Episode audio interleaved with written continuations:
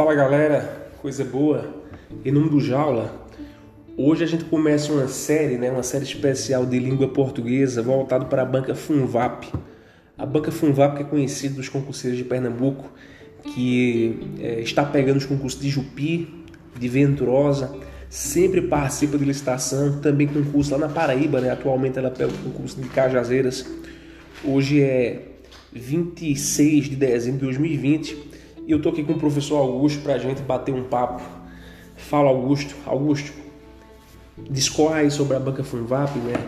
É, hoje a gente vai abordar um tema que é o tema semântica.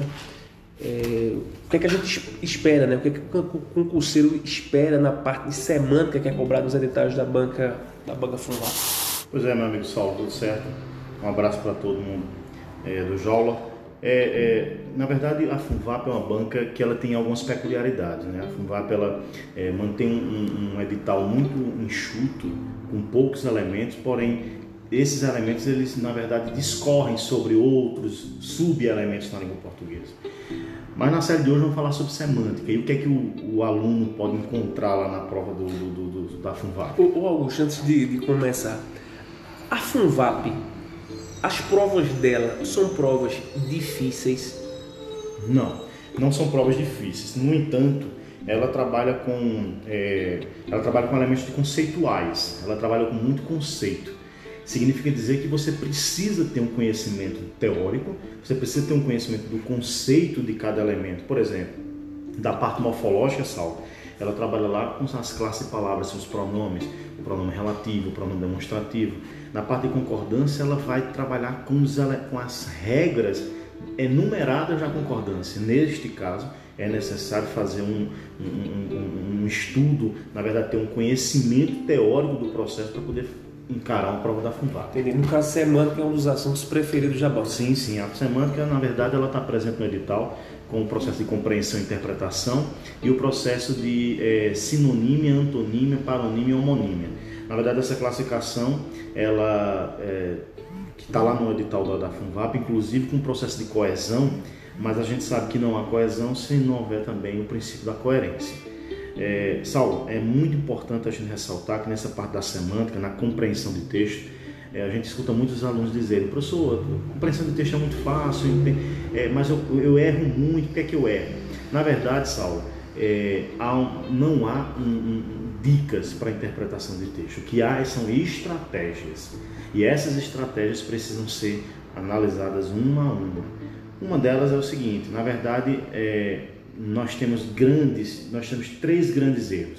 As pessoas incorrem três grandes erros de compreensão, que é o processo que nós chamamos de redução, o processo de extrapolação e o processo de contradição. Ora, se nós fugirmos desses três elementos, esses três erros, grandes erros de interpretação, nós temos mais de 95% de chance de acertar a questão. Então, é, aluno, veja, evite fazer, evite cair nesses três erros de compreensão e interpretação. O processo que eu falei agora, redução, extrapolação e contradição. Por exemplo, Augusto, como é que seria uma extrapolação?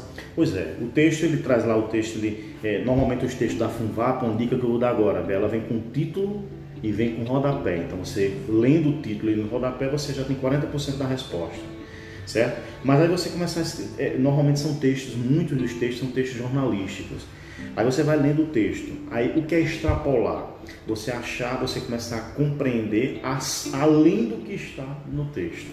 Não, compreenda o que está no texto, apenas no texto. Se você você já tem um conhecimento anterior, você pega um assunto é que você conhece e coloca dentro do texto, isso é extrapolar o texto. Redução seria apenas analisar fragmentos do texto e não olhar o texto como um todo. E por fim, talvez o pior erro é aquele que você marca ridícula, é o contradição. É você, o texto fala sobre um determinado processo e você compreende completamente o contrário deles. Essas três vezes trazem as, as pessoas falham muito.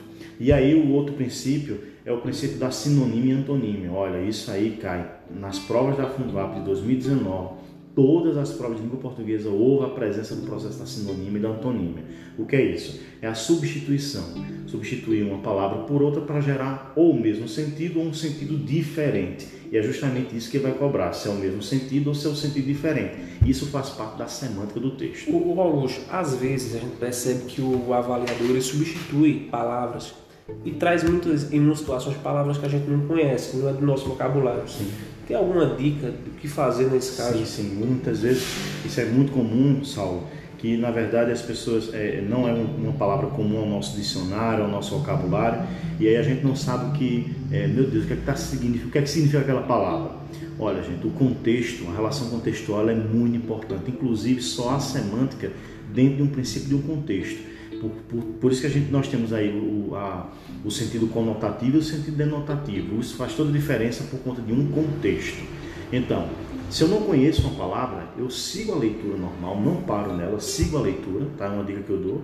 Agora, tenta reconhecer o que aquela palavra, qual o sentido que aquela palavra quer expressar dentro de um contexto maior. E quando isso não te ajudar, o próprio comando da questão da FUNVAP te ajuda também. Ou seja, nós conhecemos as perguntas da FUNVAP, nós reconheceremos as respostas pelas perguntas, pelo comando da questão. Como, como assim?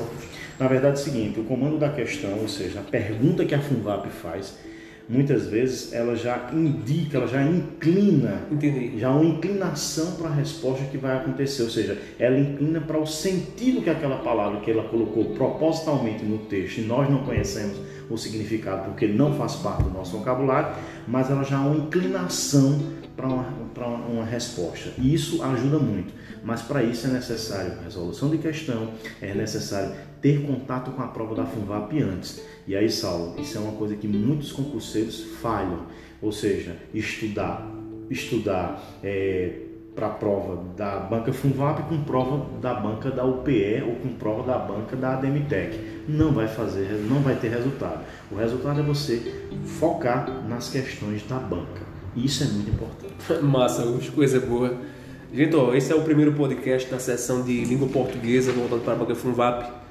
Augusto, o próximo tema vai ser o quê? O próximo tema nós vamos trabalhar com a parte da parte da, da sintaxe. Então, na verdade, nós vamos começar com o processo sintaxe de concordância, de regência, crase e colocação pronominal. Coisa boa. Valeu, galera. Até mais.